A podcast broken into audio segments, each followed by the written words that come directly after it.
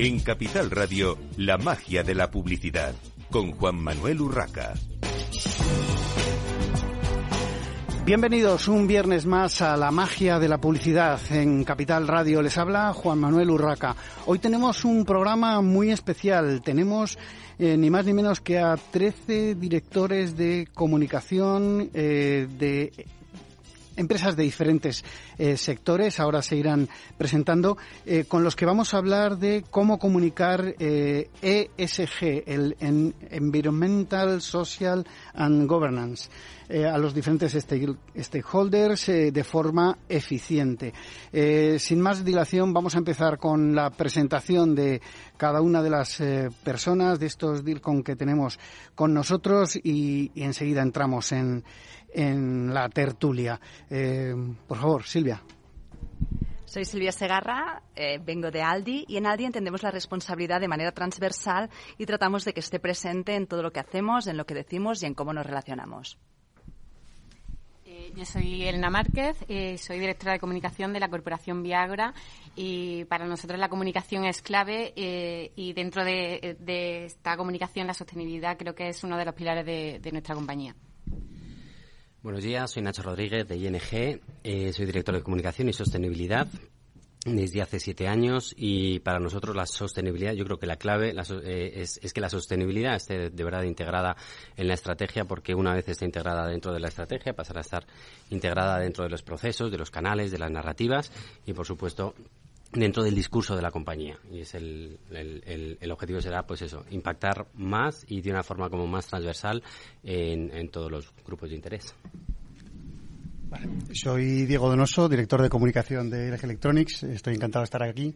Eh, imagino que todos nos conocéis por, por nuestra tecnología, eh, pero también nuestra, nuestra intención eh, y, mi deber y nuestro deber es el de que cada vez se nos conozca más por nuestra innovación verde.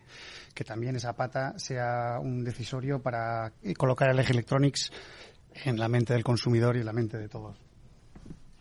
Bien, uh, yo soy eh, João Val, uh, director de marketing de, de Findus de España. Y, y, bueno, por supuesto, no somos excepción. La, sostenibilidad es un tema clave y, y, nos ocupa en particular la sostenibilidad de los alimentos, por lo que influye en la, la, salud del planeta. Bueno, de eso ya, ya hablaremos. Muy buenos días. Soy Ana Bade, eh, responsable de Relaciones Institucionales para Booking.com. Nuestra misión es hacer que la gente pueda descubrir el mundo, un mundo que valga la pena, y queremos ayudar a nuestros clientes a que viajen de forma más sostenible. Buenos días, soy Rafa Fernández Álava de Costa Cruceros, director de Comunicación y Asuntos Públicos, y gracias por la invitación. Eh, en Costa nos gusta hablar de sostenibilidad mm, en términos de hechos, no de intenciones, y llevamos desde el 2015 publicando nuestro informe de sostenibilidad. Hola, ¿qué tal? Soy Sergio García, Chief Strategy Officer de Epsilon Technologies, y hoy venimos con un objetivo muy claro, que es compartir algunos datos del último estudio que hemos hecho sobre cómo las comunica, eh, cómo las empresas comunican en entornos digitales, ¿no? Eh, temas, las narrativas de ESG, así que durante el programa iremos desglosando algunos de los datos. Hola, buenos días. Soy Magalisa Truste manager de comunicación y ESG de Securitas Direct eh, para Iberia, Italia y LATAM.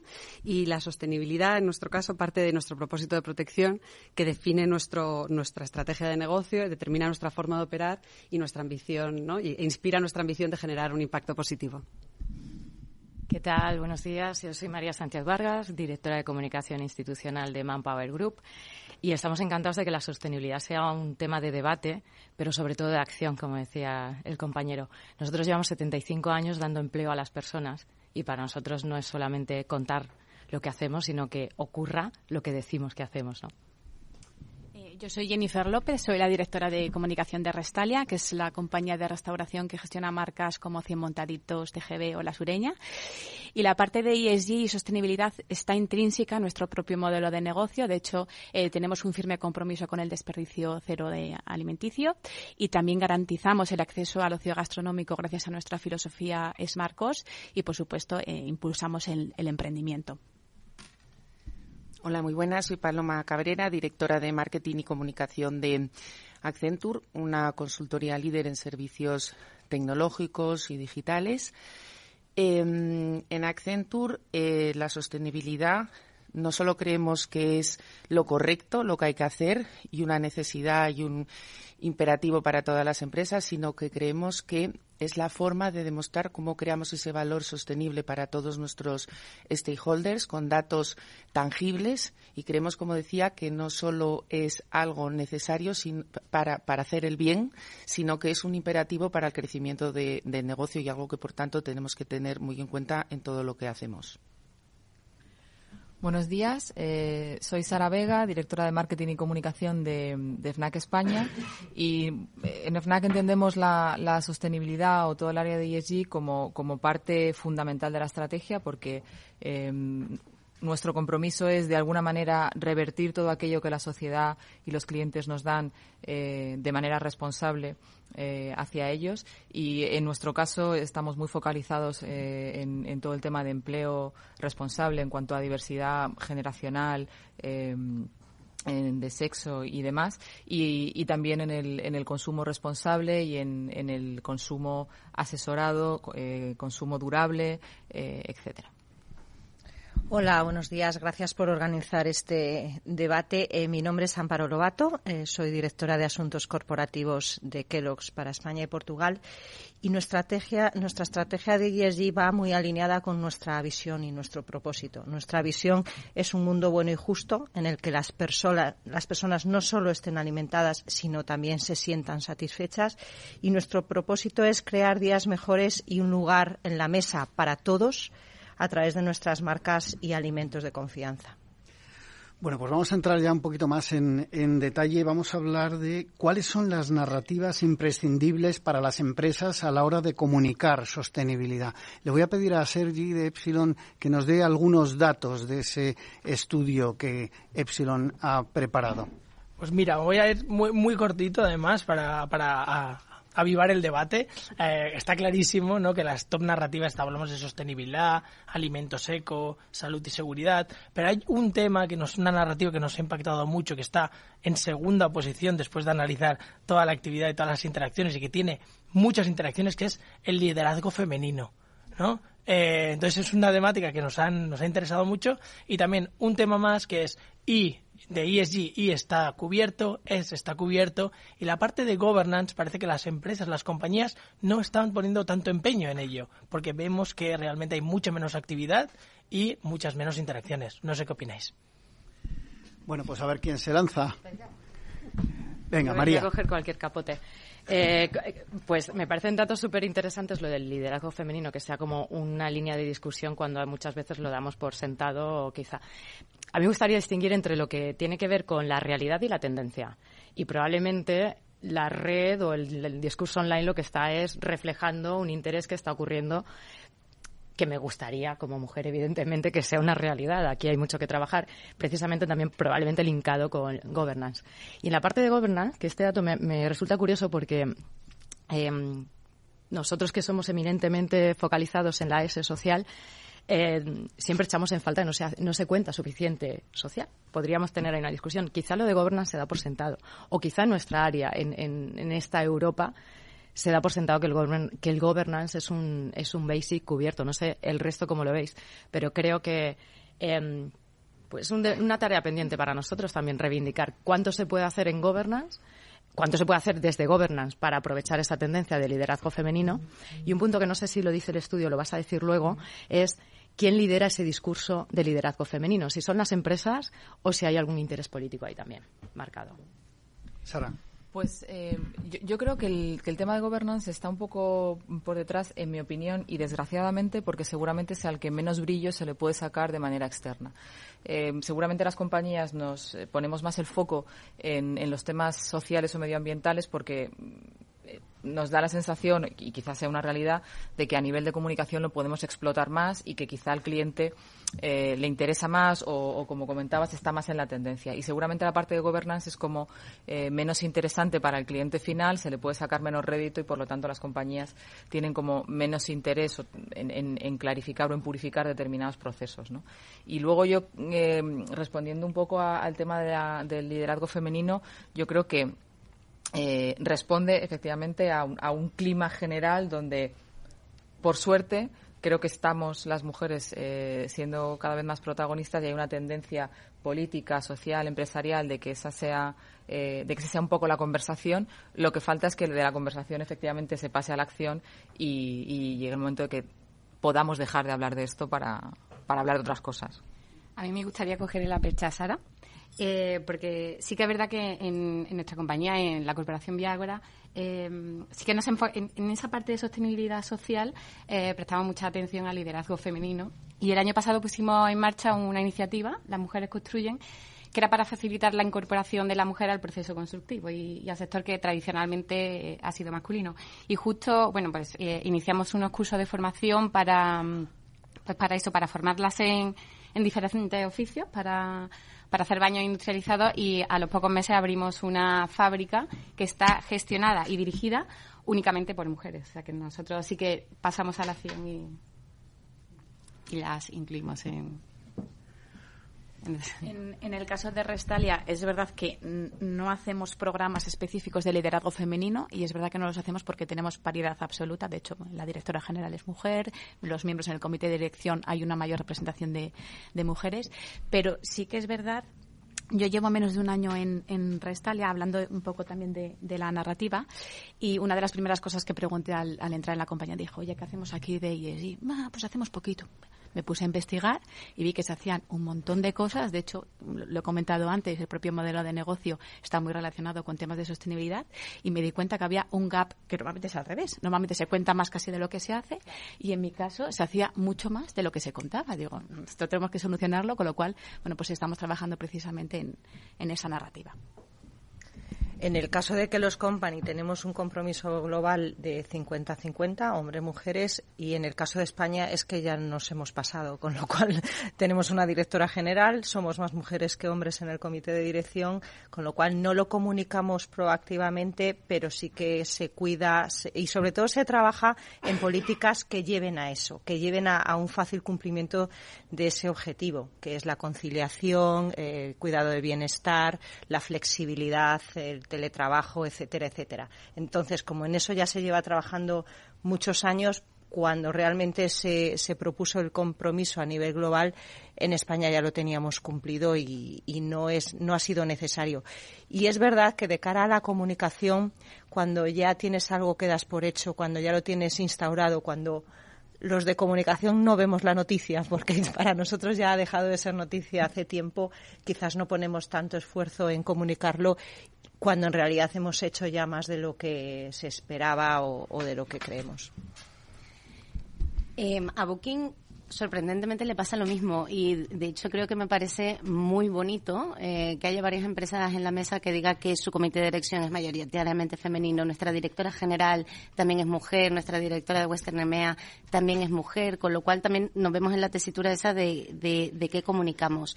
Pero también a raíz de lo que comentaba el compañero sobre governance, creo que no deja de haber un cierto miedo a comunicar en esta área porque es fácilmente politizable y porque la parte de governance, eh, claro, o sea, tirarte flores o decir lo bien que lo haces también eh, implica pues eso, pues que no todas las empresas somos perfectas y que en cualquier momento pues puede haber algo, puede haber una situación eh, que, que, nos reste esa, esa reputación. Entonces, eh, no sé, creo que es también para reflexionar, ¿no? Que quizás podríamos quitarnos todos esos miedos y empezar a comunicar más proactivamente qué es lo que hemos hecho bien desde el proceso de gobernanza de nuestras propias empresas para que, sin programa de apoyo a directivos a mujeres específicos ni nada de eso, lleguemos a una situación donde haya paridad o incluso que la mujer esté mejor posicionada en nuestras empresas. Con, Sara. Sara decía que, que la G es muchísimo menos atractiva. Evidentemente, cuando hablamos de clima es muy atractivo. Cuando hablamos de de lo social todos llevamos muchísimos años, pero cuando hablamos de gobernanza es mucho más difícil, es mucho menos atractivo, es mucho más... Y yo creo que es el motivo por el que todos le damos muchísima menos importancia, aunque tengamos la gobernanza muy ordenada, aunque la tengamos muy, muy embebida en, en la estructura. Y es, eh, es muy alentador escuchar que, todos en nuestros comités de dirección, ni ING contamos con una directora general, eh, contamos con una directora financiera, contamos con una directora de tecnología. Y, también coincido con eso que estamos diciendo muchos, que, que lo hemos normalizado y que, y que igual hemos, hemos, hemos, lo hemos metido, ni siquiera lo hemos metido dentro de nuestras narrativas porque porque es algo bastante normal que ya más de la mitad del comité de dirección sean, sean mujeres, porque es bastante habitual en nuestro caso que casi el 40% de los niveles directivos sean mujeres, que el 50% de la plantilla eh, eh, tengamos paridad entre, entre los dos géneros y el foco dentro de diversidad lo hemos empezado a poner en, otros, en otros ámbitos. Entonces, lo hemos asumido como normal, creo que tenemos que seguir, creo que no tenemos que perder de vista que hacer un esfuerzo, pero en nuestro caso y a través de grupos más de, empleados, que nos ayudan a concienciar, que nos ayudan a, generar, a crear eventos, que nos ayudan a, motivarnos y a educarnos, pero estamos poniendo el foco en otro tipo de diversidad. Bueno, pues por continuar con estos dos temas ¿no? que estamos comentando, por un lado el liderazgo femenino, en Securitas Direct sí que es, lo estamos trabajando, es uno de los pilares de, nuestro plan de diversidad y por lo tanto de nuestra estrategia de ESG. Tenemos un programa específico de liderazgo femenino que se trabaja desde los referentes ¿no? de las mujeres líderes que hay en la compañía, no solo en el comité de dirección, sino en otros niveles de, de dirección y de management.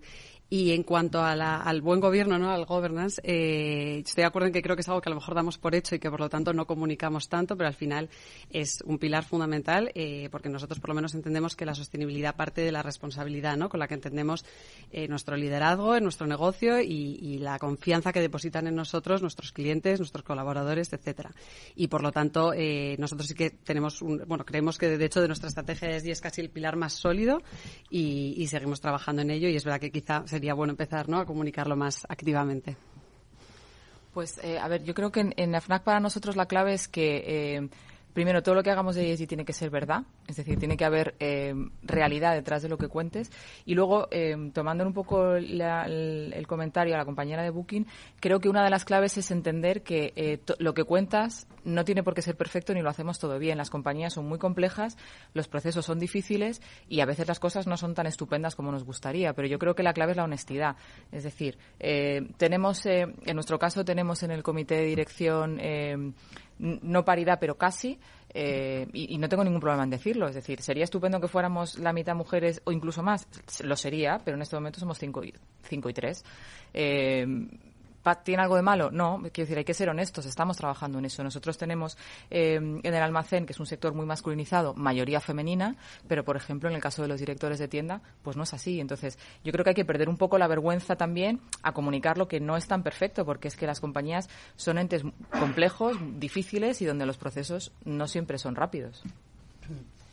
Eh, bueno, en Accenture nuestro compromiso global es llegar a la paridad para el 2025. Estamos en un sector ¿no? donde las carreras STEM es difícil atraer a las mujeres en estas carreras y por tanto nuestro compromiso es eh, bueno pues impulsar eh, iniciativas para que desde el colegio eh, y en la universidad, por supuesto, ¿no? Fomentemos eh, que las mujeres elijan las carreras STEM, ¿no? Entonces, por un lado, esto es algo que, hacemos y desarrollamos muchas iniciativas donde unimos el tema de la mujer con la tecnología, ¿no? Que es nuestra principal mm, área de negocio. Eh, por supuesto, el tema de la diversidad, como os decía, es un tema clave, parte de nuestro compromiso y em, se ha puesto como un indicador de medición al mismo nivel de los tres, cuatro principales indicadores financieros y de hecho, si no se cumplen los compromisos, impacta en el bonus del equipo ejecutivo. Por lo tanto, es algo que si son cuatro indicadores para el bonus del año, uno de ellos es el tema de la diversidad. Diversidad de género en este caso, pero por supuesto prestamos atención a diversidad en todos los, aspectos, ¿no? Eh, generacional, LGBTI, etcétera. Eh, y luego, esto es una parte, la parte de la gobernanza, eh, por supuesto, tenemos distintos comités que deciden, que definen y que, y que siguen ¿no? todos nuestros, nuestros compromisos y todas nuestras nuestros, nuestros objetivos en esta, en esta materia en donde se involucra el comité de dirección, pero baja en cascada eh, hacia todos los empleados, ¿no? Porque si no están todos involucrados, pues al final no remamos hacia la misma dirección y no conseguimos eh, en un esfuerzo colectivo todos esos objetivos que nos hemos propuesto. Paloma ha introducido un tema importante y es eh, la plantilla, porque eh, todo esto, mm, si solo se queda en el comité directivo, el, el comité ejecutivo de, la compañía, o, digamos en las altas esferas, para que nos entienda todo el mundo, pues eh, quizá no llega a, lo que es el, último empleado de, la compañía.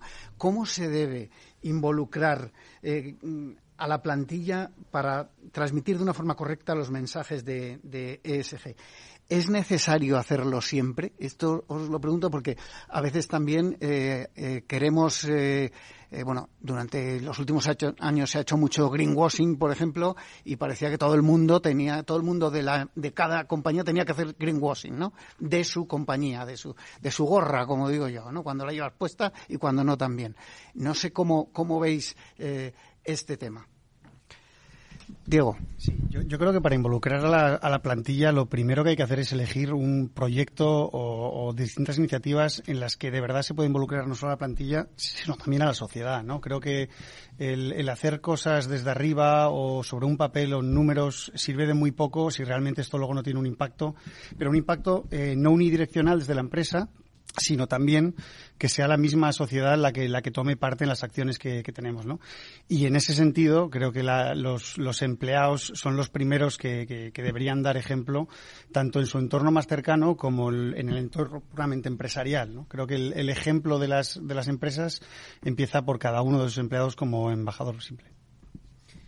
Totalmente. De hecho, creo que acabas de resumir la frase que, que yo iba a decir. Al final, para que el tema de la sostenibilidad funcione, tiene que empezar por la empresa. Tenemos que tener políticas creíbles y tenemos que involucrar a los trabajadores para ello. O sea, esto es como, o sea, porque por ejemplo en Booking estamos intentando que la gente viaje de forma más sostenible, pero para hacer eso primero tenemos que empezar por, por nuestra propia casa, ¿no? Un poco como en un avión, tienes que ponerte tú la mascarilla antes, antes de ponérsela al, al pasajero eh, de al lado. Y solo así se construyen mensajes creíbles. Cuando tú tienes una plantilla y te dicen desde arriba, oye, tenemos que ser eh, conscientes del número de viajes que hacemos al año para no viajar tanto, para intentar reducir nuestra huella de carbono, pues te lo crees. Cuando tú ves que están construyendo un nuevo centro para toda la plantilla, para todo nuestro headquarter en Ámsterdam, que es un edificio de cero emisiones, y vamos a trasladar a toda, a toda nuestra plantilla en Ámsterdam, que son miles de empleados, a ese nuevo edificio, pues te crees la narrativa de sostenibilidad. Y ese es el primer paso. Bueno, tenemos que hacer una pequeña pausa para la publicidad. Seguimos enseguida aquí en Capital Radio, en la magia de la publicidad.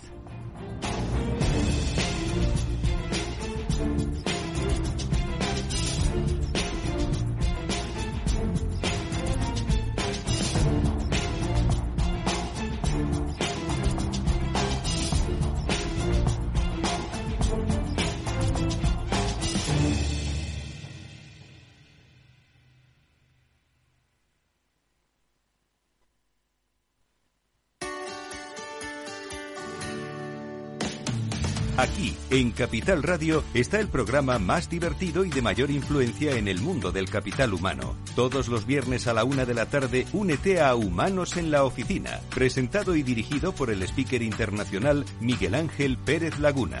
Un programa donde el talento es protagonista en un formato innovador e irresistible que ya se escucha en 13 países. No te lo pierdas.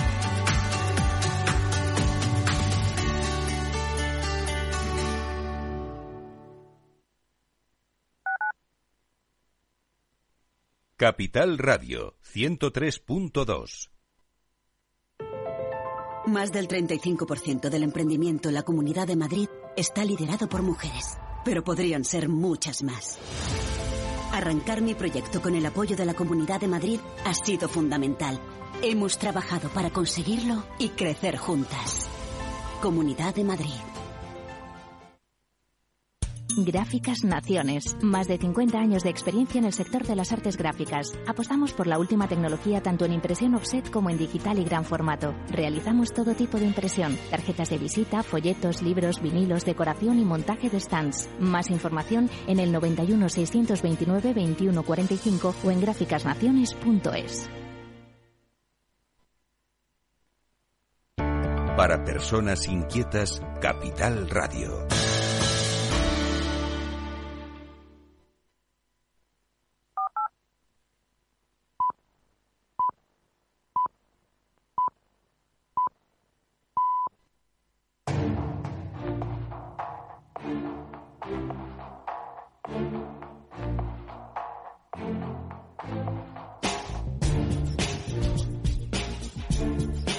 En Capital Radio, la magia de la publicidad, con Juan Manuel Urraca.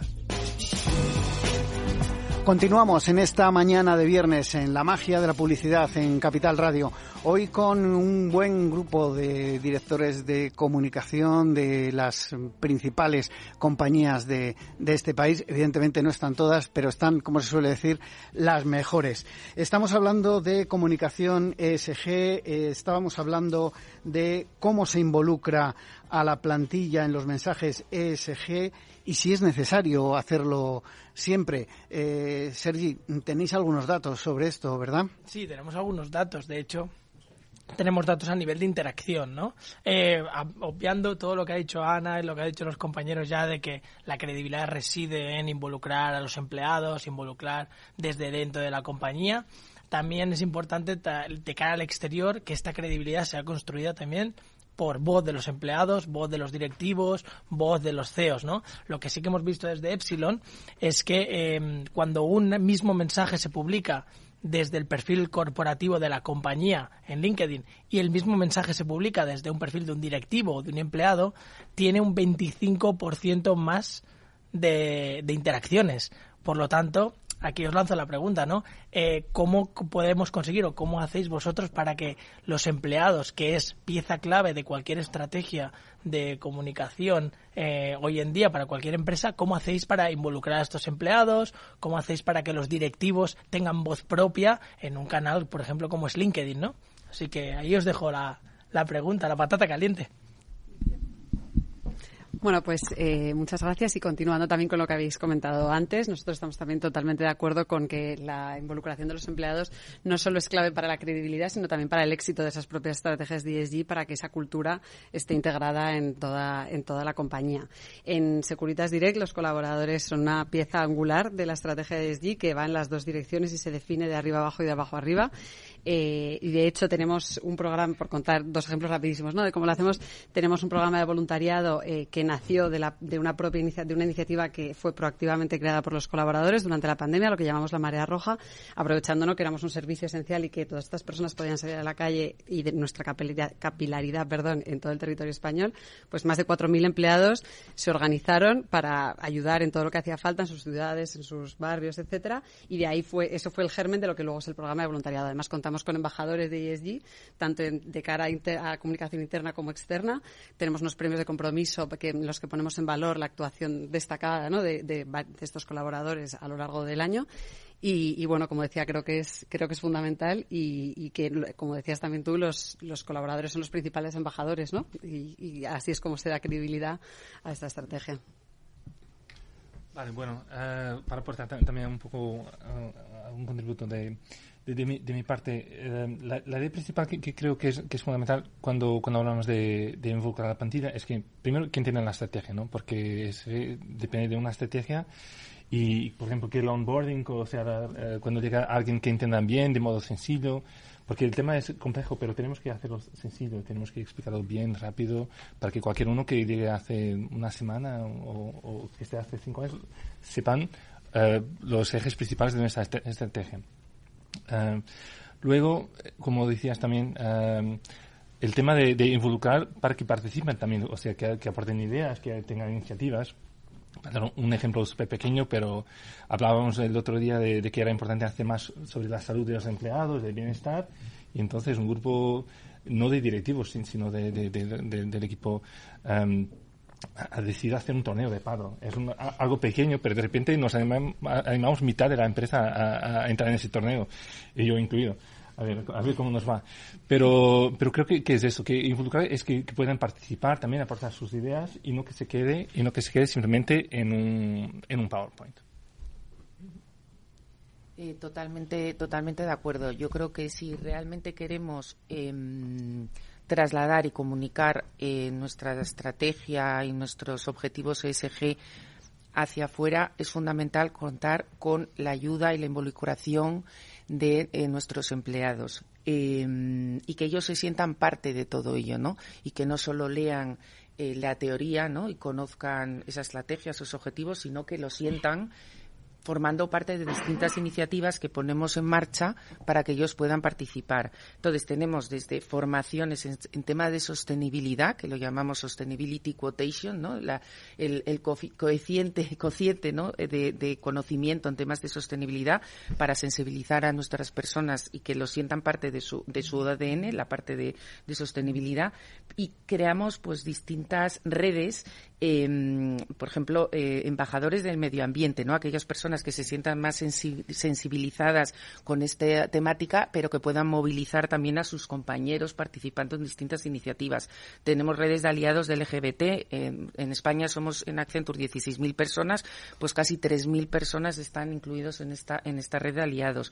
También de salud mental, ¿no? Es fundamental. Tenemos distintas iniciativas de temas de deporte también, de charlas, de conferencias eh, y, por supuesto, iniciativas de voluntariado que hacemos a través de la Fundación Accenture. También tenemos una red de embajadores en redes sociales porque, como antes comentabas, fundamental, no solo para temas de sostenibilidad, para todo, ¿no? Es mucho más creíble em, cuando lo cuenta el empleado, la voz del empleado, em, eh, que cuando lo hace directamente eh, la empresa. Y sobre todo para la parte de redes sociales y hacer una compañía atractiva para trabajar, ¿no? Y atraer a, a candidatos, el contar todos nuestros compromisos en materias de SG es fundamental. Y por último quería poner un ejemplo de una, de una iniciativa que hemos hecho estas Navidades bajo el concepto de Tech for Good, ¿no? De cómo utilizar la tecnología de manera responsable. Tenemos una plataforma de formación online gratuita que se llama Fundaula y básicamente lo que hicimos es aprovechando las Navidades, pues incrementar la visibilidad de esa plataforma y que entre todos los empleados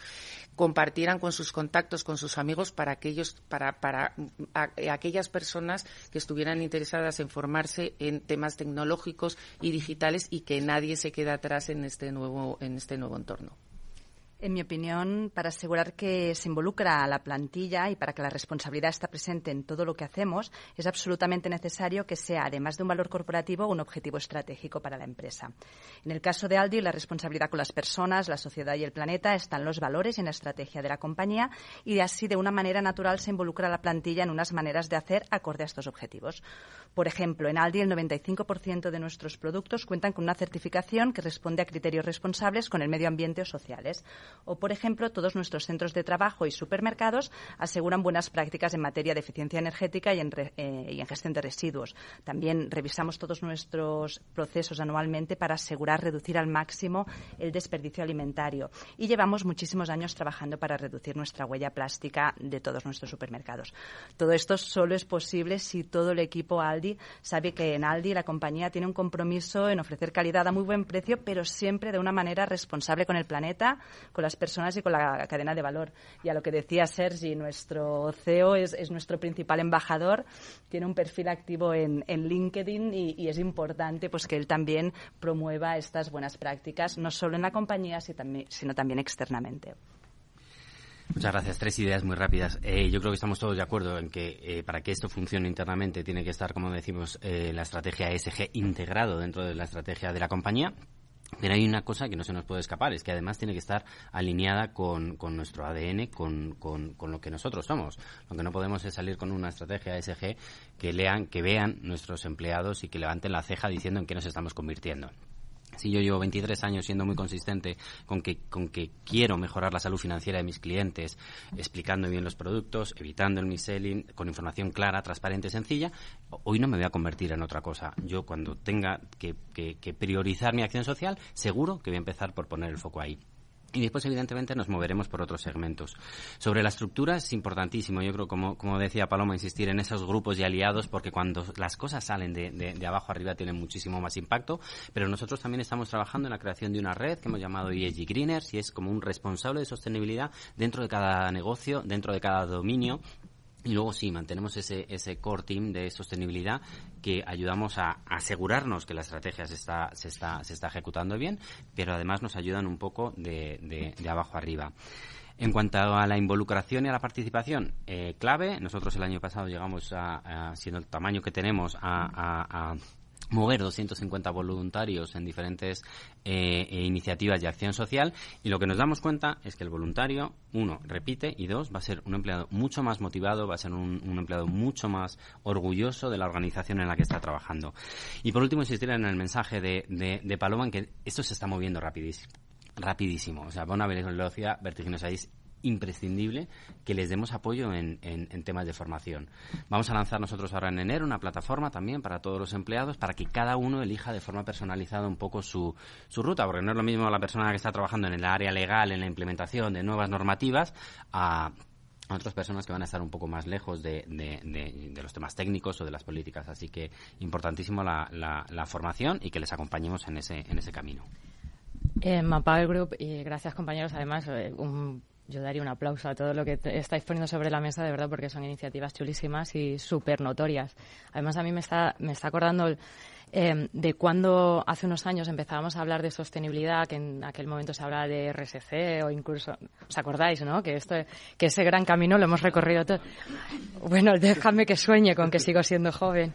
Y la, y, em, y costaba mucho abrir ese camino y que te lo entendieran y, y el primero era tu CEO muchas veces porque, claro, o sea, tú creías firmemente en que eso era lo correcto sabías que tu compañía, tu empresa estaba haciendo un montón de cosas que, que sustentaban esa narrativa, pero realmente necesitabas que, que hubiera alguien que lo, que lo apoyara. Entonces, Primer punto, y cogiendo un poco tu guante, compañero de ING, que no me acuerdo tu nombre, pero no me, no me lo tengas en cuenta. Eh, coherencia. No pasa nada, María. Gracias, el mío era fácil. Eh, coherencia creo que es el punto de partida. O sea, esto es o, lo eres o no lo eres. Eso es el, la compañía tiene que tener esa manera de estructurarlo. Si no, da igual a quién se lo cuentes fuera, a quién lo haga dentro, nadie te va a creer. Segundo, tiene que ver con el activismo. Sí, voy a ser corta, Juanma. Em, con el activismo de tu CEO y aquí en esta mesa tenemos buenos ejemplos de CEOs activistas que, que no solamente se parten la cara dentro de la casa, sino fuera. Y tercero, cogiendo el guante también del equipo de la compañera de Accenture, eh, de involucrar a los empleados y que los empleados sean los que realmente lideren ese, esa estrategia. Por, nosotros podemos dar indicaciones, todo está metido en nuestro ADN, todo muy bien, pero o o son ellos los que se hacen dueños de esta estrategia o realmente no sobrevive la empresa. Por supuesto, no va a sobrevivir la, estrategia de, de, ESG, pero tampoco la empresa. Y os doy un dato. Algunos son de, Epsilon, otros son de Manpower Group y otros van a ser de, de, Edelman, eh, del Trust de Edelman. Eh, a día de hoy, el 65% de nuestros empleados, la ciudadanía en general, quiere que sus empresas se posicionen en una materia social. 65, o sea, es la generación que viene, la generación que está ya en las empresas y la que viene. Uno de cada tres estaría dispuesto a renunciar a una, oferta de empleo si esa empresa no tiene políticas claras de LGTB. Por poner un ejemplo, es decir, que, que no se os incorpora talento. E incido, 8 de cada 10 empresas en España no encuentran el talento que necesitan. Y estamos moviendo fichas, pero no estamos generando valor a largo plazo. Por tanto, o somos capaces de que la ESG se convierta en algo que crean nuestros empleados y que sean advocates, que sean capaces de proclamarlo para así atraer otro talento, o a corto plazo no vamos a tener gente que quiera trabajar con nosotros. Y para retener. Sí, y luego además eh, lo que comentaba Sergi de, la, de la credibilidad de los CEOs o de los directivos en, LinkedIn, ¿no? Eh, creo que ya hemos pasado la época en la que los directivos te daban la, contraseña de su LinkedIn para que tú publicaras por él. Eh, y, y, creo que esto es muy importante porque eh, porque cada uno vive la empresa de una manera y la sostenibilidad o el SG precisamente es algo que, a cada uno nos impacta de forma muy distinta ¿no? y mucho más profunda. Entonces creo que si queremos eh, lograr esa credibilidad, esa frescura, ese... Em, que desde fuera se vea que realmente lo que estamos haciendo lo estamos sintiendo, es necesario, por supuesto, darles una, pequeña formación, eh, que todo el mundo sepa todo lo que hace, pero que sea cada uno de los, de los empleados, de los directivos, el que cuenten en primera persona cómo están viviendo las políticas de la empresa. Eh, respondiendo a lo que decías, totalmente de acuerdo, ¿eh? Lo de la contraseña ya pasó a la historia, gracias, a Dios, ¿vale? Bueno, bien, pero lo, desde, desde Epsilon, nosotros siempre que ayudamos y damos soporte a empresas a cómo introducir a su CEO, que no es muy digital aquí, siempre empezamos por una entrevista personal. Personal, profesional y de mercado, donde le preguntamos cosas muy simples, ¿eh?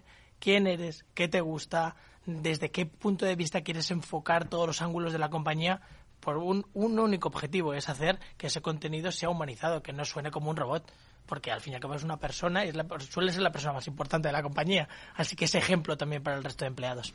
Jennifer. Yo simplemente recalcar dos ideas ¿no? relacionadas con lo que comentábamos de es necesario involucrar a los empleados. O sea, yo creo que lo hemos ido diciendo, es imprescindible porque en un mercado tan competitivo de talento, lo ha dicho María, eh, yo creo que para los eh, profesionales es fundamental que su, eh, verse identificados con su compañía y que su compañía esté comprometida con todas estas políticas de ESG para favorecer ese orgullo de, de pertenencia y también para, para retener el talento. O sea, yo creo que en un mercado tan competitivo es fundamental. Y luego sí que me parece muy relevante, poco me parece ese más 25% de interacciones eh, que genera cuando un empleado comunica algo frente a la organización. Es fundamental toda la parte de, humanizar a las compañías y yo soy muy partidaria que lo cuenten otros, prefiero que lo cuenten otros empleados directivos a contarlo eh, Restalia como, como entidad, sin duda.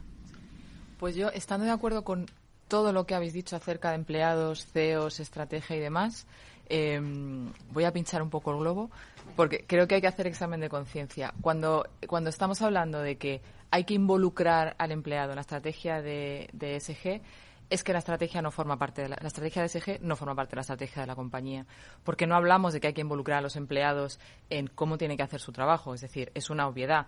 Eh, en, el caso de AFNAC, em, nosotros somos un retailer, un retail em, enfocado en, la tecnología y en la promoción cultural y todos nuestros empleados saben quiénes somos, qué hacemos y qué vendemos. Si yo tengo que contarle nuestra, la estrategia de SG aparte e involucrarla, involucrarlos aparte, quiere decir que no forma parte de lo que somos. Entonces, eh, en nuestro caso, intentamos que eh, los temas de responsabilidad eh, social, como se llamaba antes, ¿no? que mucha gente todavía, lo sigue llamando así, eh, desde el punto de vista de sostenibilidad, desde el punto de vista social, de gobernanza, de lo que quieran, forme parte de lo que en el día a día les contamos a nivel de cualquier proceso. En la formación, por ejemplo, nosotros tenemos un programa de formación muy extenso para los empleados y hay, y hay eh, formaciones específicas de estos temas, igual que los hay de venta, de actualización de producto o de cualquier otra cosa. Es decir, creo que cuando hacemos esa separación de hay que contarle al empleado la estrategia de SG para que se involucre, es que en realidad no forma parte de la estrategia de la compañía y no, y no está verdaderamente enraizada en lo que somos. Gracias, Sara. Eh, os voy a pedir brevedad porque nos queda poco tiempo, de verdad. Eh, totalmente de acuerdo, Sara, y creo que la sostenibilidad es un área más de comunicación con nuestros empleados y que forma parte de una comunicación fluida a lo largo de todo el año. En nuestro caso, el pistoletazo de salida es nuestra memoria anual, donde integramos todos los, mm, los objetivos y, hacemos una rendición de cuentas, ¿no? Esa triple rendición de cuentas, pero es una campaña de comunicación, digamos, externa y interna que dura durante todo, o sea, que dura todo el año, ¿no? O sea, lo que se ha demostrado es que la sostenibilidad es hoy en día una prioridad para las empresas para los consumidores, para la sociedad en general. Y el tema de CEOs que comentabas, en un estudio que hemos hecho recientemente con el Pacto Mundial de las Naciones Unidas, que es una encuesta de 2.600 CEOs a nivel mundial, pues el 98% está de acuerdo que la sostenibilidad es fundamental para sus empresas y para ellos como principales embajadores de la compañía. en caso nuestro, nuestro presidente de Accenture, Domingo Mirón, si hay cuatro topics prioritarios, cuatro temas prioritarios de los que habla, uno de ellos es de temas de sostenibilidad, sostenibilidad hacia la empresa y sostenibilidad de cómo ayudamos a nuestros clientes a embeber la sostenibilidad en todos los proyectos que realizamos para ellos, ¿no? Y por lo tanto, clave y un imperativo de negocio, como decía.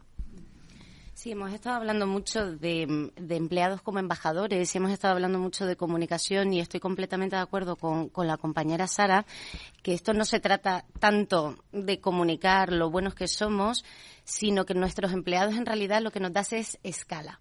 Una estrategia de ESG es una estrategia de negocio, es una estrategia de transformación de negocio. Nuestra estrategia en booking.com con nuestro plan de sostenibilidad pasa por aflorar las prácticas sostenibles que tienen los hoteles para que después los viajeros se puedan quedar en sitios más sostenibles. Eso implica a todo nuestro departamento de relación comercial con los hoteles. Le decimos a los hoteles que por favor pongan en su página eh, de booking.com las prácticas sostenibles que están haciendo para darles esa visibilidad. Y eso es transformador. No necesitamos que nuestros empleados vayan por ahí diciendo lo bueno que es Booking, es que lo hacen todos los días en sus conversaciones con los partners. Así que creo que tenemos que pensar en ese eje como estrategias transformadoras de negocio. Amparo. En el caso de Kellogg's, eh, me ha venido muy bien la intervención de Sara, porque precisamente es, es lo que tú dices. O sea, la, la, la, responsabilidad, la sostenibilidad, todos estos conceptos tienen que estar integrados y en el ADN de la compañía, en la forma de ser y en la forma de actuar.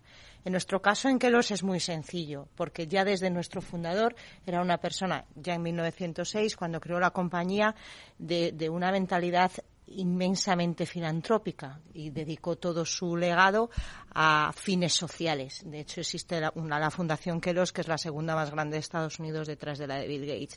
Con lo cual, esa parte la tenemos integrada, los empleados lo saben desde el día que entran y la viven a través del voluntariado en todos nuestros programas sociales.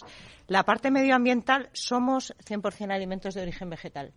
Con lo cual, el planeta nos preocupa, nos ocupa y trabajamos en ello desde el origen con nuestros proveedores. Y luego la parte de governance, idéntico. O sea, son políticas internas de conciliación, etcétera, de bienestar que vive el empleado. Con lo cual es cierto que no tenemos que hacer un esfuerzo especial porque se vive en el día a día de la cultura de la compañía. Bueno, me, uno a este hilo porque estaba esperando a un hilo siguiente, pero, pero veo que no va a dar tiempo. Eh, entonces, a ver, yo, estamos escuchando iniciativas y propuestas y sobre todo hechos muy, muy, muy, muy atractivos y yo personalmente estoy aprendiendo muchísimo. Pero de alguna forma cada uno estamos cantando nuestra canción favorita, ¿no? Y yo, del caso de Costa o de Carnival Corporation, prefiero hacer otra cosa ahora, el poco tiempo que queda, ¿eh? si me dejáis, que ser un poco disruptivo. Estoy, estoy pensando en quien nos esté escuchando y quien nos va a escuchar en el podcast y, o en el técnico que nos está mirando, que probablemente esté pensando, ¿y cómo no me entero yo de todo esto? Qué pena. Entonces, ¿cómo conseguimos entre todos llegar al resto de stakeholders que no solo es empleado y no solo es cliente? Bueno, pues esto me da pie a lanzar la siguiente pregunta. Nos quedan menos de cuatro minutos, con lo cual os tengo que pedir mucha brevedad. Eh, las redes sociales no han salido directamente aquí, pero os lo lanzo. Eh, ¿Cómo se deben utilizar? Todos estáis en redes sociales, en todas y, y activos, pero ¿cómo se deben utilizar para lanzar estos mensajes? ¿Quién se anima? Y muy breve, por favor. Bueno, el cómo se deben utilizar, eh, pues de manera responsable y de manera siguiendo la estrategia que han comentado todos los todos los compañeros. Es decir, lo que no podemos hacer es eh, atomizar todos nuestros perfiles sociales con contenido de eh, ESG, ¿vale? Porque no tendría ningún sentido, ¿vale? Lo que sí es involucrar y meter la narrativa de ESG cuando tenga sentido en cada una de las comunicaciones, ya sea de producto, de servicio, de empleados, de lo que sea. Y una única cosa es Instagram y TikTok son dos plataformas que tenemos que tener muy en cuenta para comunicar ESG, ¿eh? aparte de LinkedIn, claro está. Diego, eh, creo que, que la, la, pregunta no es eh, dónde debemos comunicar todo esto, sino qué debemos comunicar, porque queremos siempre, pecamos mucho de querer contar todo lo que hacemos y realmente hay que pensar si, si el consumidor o el que te va a leer le interesa lo que cuentas, porque eh, se nos llena la boca a todas las empresas de contar los compromisos que tenemos a 2030, eh, seremos eh, carbon neutral en 2050, todo esto. ¿Realmente esto le interesa a un consumidor o es preferible hacerle partícipe de los proyectos que ya hemos hecho, que hemos hecho cercanos a él y, y proyectos que no se habla a largo plazo, sino que se han cumplido? ¿no? Yo creo que es mucho más eh, poderoso para un para, para, llegar a un consumidor, ya, ya, hemos dejado antes a los, a los empleados para llegar a un consumidor, es mucho más poderoso hablar de que hemos hecho eh, talleres con 2.000 chavales para plantar eh, cientos o miles de árboles, que no hablar de que en 2050 vamos a introducir 600.000 toneladas de, de plástico reciclado. Gracias, Diego. Quedémonos con la oportunidad de comunicarlo y comunicarlo siempre. Busquemos el equilibrio de la notoriedad, la oportunidad de establecer diálogo y de magnificar ¿no? o, de hacer más, más fuerte nuestro impulso con los millones de clientes que tenemos muchas de las empresas que, que gestionamos esta comunicación y los miles de clientes que están en nuestras plantillas. Yo me quedo con que las redes sociales hoy sí que son imprescindibles para comunicar, pero eh, eh, primero porque nos acercan, primero porque nos ayudan a, crear comunidad y nos ayudan a interactuar y nos ayudan a escuchar y segundo porque además nos acercan a una generación que creo que viene mucho más concienciada con, con estos temas. Pero no tienen que ser exclusivas, tienen que ser una pieza más de un puzzle porque hace cinco años o hace diez años no comunicábamos a través de redes sociales y es más que probable que dentro de diez tampoco. Y que el canal a través del cual vamos a comunicar dentro, dentro de diez años todavía ni siquiera exista. Por resumir, naturalizar la conversación, que sea relevante para, para el que tienes delante. No tenemos que estar en todo a todo solo porque todo el mundo lo hace. Y como el alcohol, moderadamente. Nada, simplemente destacar que es muy importante qué cuentas, pero a quién se lo cuentas. No es lo mismo un público más corporativo, más inversor, más autoempleo, que un público joven, en nuestro caso como Restalia, que, que bueno, pues sí que utiliza redes como TikTok. También rapidísimo, eh, las redes sociales sí, como habéis comentado, entendiendo quién está al otro lado y qué es lo que quieren escuchar y entendiéndolo también eh, dentro de un ecosistema digital y quién, qué mensajes hay que dar en cada una de ellas en función de, esas audiencias.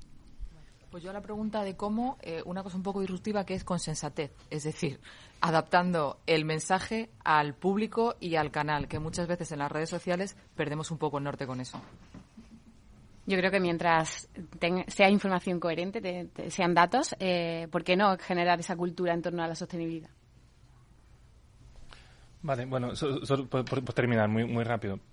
Creo que, que, todo, empieza con el producto y servicio que, que, tenemos. Para, para, no repetir más lo que, lo que oí, eh, que, la gente esté orgullosa de, de, los productos que, o de servicios que, cada uno ofrecimos, en fin, no es la comida, pero en cualquier compañía lo que sea, que, luego utilice también las redes sociales para, para, compartir. O sea, a mí me alegra mucho que aparte de lo que hacemos nosotros en las redes sociales, siempre vamos oyendo lo que pasa y que, que hay mucho contenido generado por, por consumidor. Eso me encanta y, y lo replicamos para que la gente lo vea.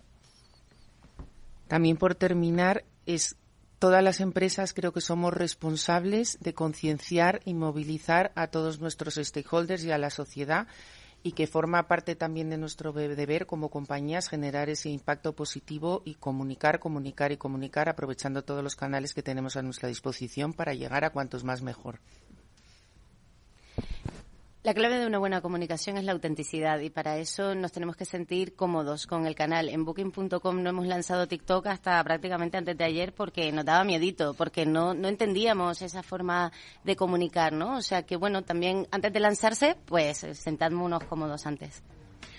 Bueno, pues hasta aquí lo que ha dado de sí este programa de la magia de la publicidad eh, sobre comunicación ESG. Eh, e Despido ya a Paloma Cabrera de Accenture, a Silvia Segarra de Aldi, a Ana Abade de Booking, Rafael Fernández de Costa Cruceros, Joao Vale de Findus, Sara Vega de FNAC, Nacho Rodríguez de ING, Amparo Lobato de Kellogg, Diego Donoso de LG, María Sánchez Vargas de Manpower Group, Jennifer López de Restalia, Magalí Satrustegui de Securitas Direct, Elena Márquez de Vía Ágora y, por supuesto, doy muchísimas gracias a Epsilon Technologies por patrocinar hoy este súper interesante programa. A todos ustedes les espero el próximo viernes aquí, en La Magia de la Publicidad, en Capital Radio. Se despide Juan Manuel Urraca. Al mal tiempo, mala helada. El cambio climático lo ha cambiado todo y los riesgos son más y más imprevistos, como las lluvias, las heladas o el pedrisco. Por eso necesitas un buen seguro agrario que garantice tu tranquilidad. Y ahora es el momento de contratar tu seguro de frutales. Agroseguro. Trabaja sobre seguro. Capital Radio 103.2 Disfruta de la mejor cocina gallega en Montes de Galicia. Todo un clásico moderno en el barrio de Salamanca. Disfruta de la variada dieta atlántica, de las mejores carnes y pescados tratados con respeto y transparencia y regados con una de las mejores bodegas de la zona. En grupo, en familia o en pareja, Montes de Galicia te ofrece el espacio perfecto en cada ocasión. Los miércoles a la una de la tarde en Capital Radio, Gestión del Talento. El escaparate de la formación para el empleo. Expertos formadores, agentes sociales y representantes de la Administración se dan cita en este espacio para impulsar el valor de la formación y el talento. Un espacio de Fundae, la Fundación Estatal de Formación para el Empleo, dirigido por José Joaquín Flechoso.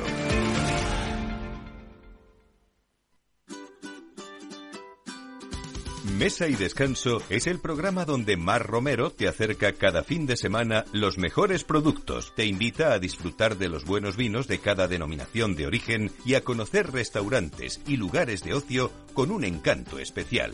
Mesa y Descanso, los domingos a las 13 horas, aquí en Capital Radio. Esto te estás perdiendo si no escuchas a Rocío Arbiza en Mercado Abierto. Carlos Doblado, analista de Black Bear Broker. El gran problema que tienen los activos líquidos es que juegan contra nuestras emociones. Cotizan todos los días, nos ponen muy nerviosos. Una variación de 20 y 30% en el precio de los activos no significa que esos activos hayan cambiado en calidad, es decir, pueden caer mucho y, y, y la vida sigue igual. Y eso hace poco confortable el, la renta variable cotizada en, en trayectorias eh, de mercados bajistas. Mercado Abierto con Rocío Arbiza.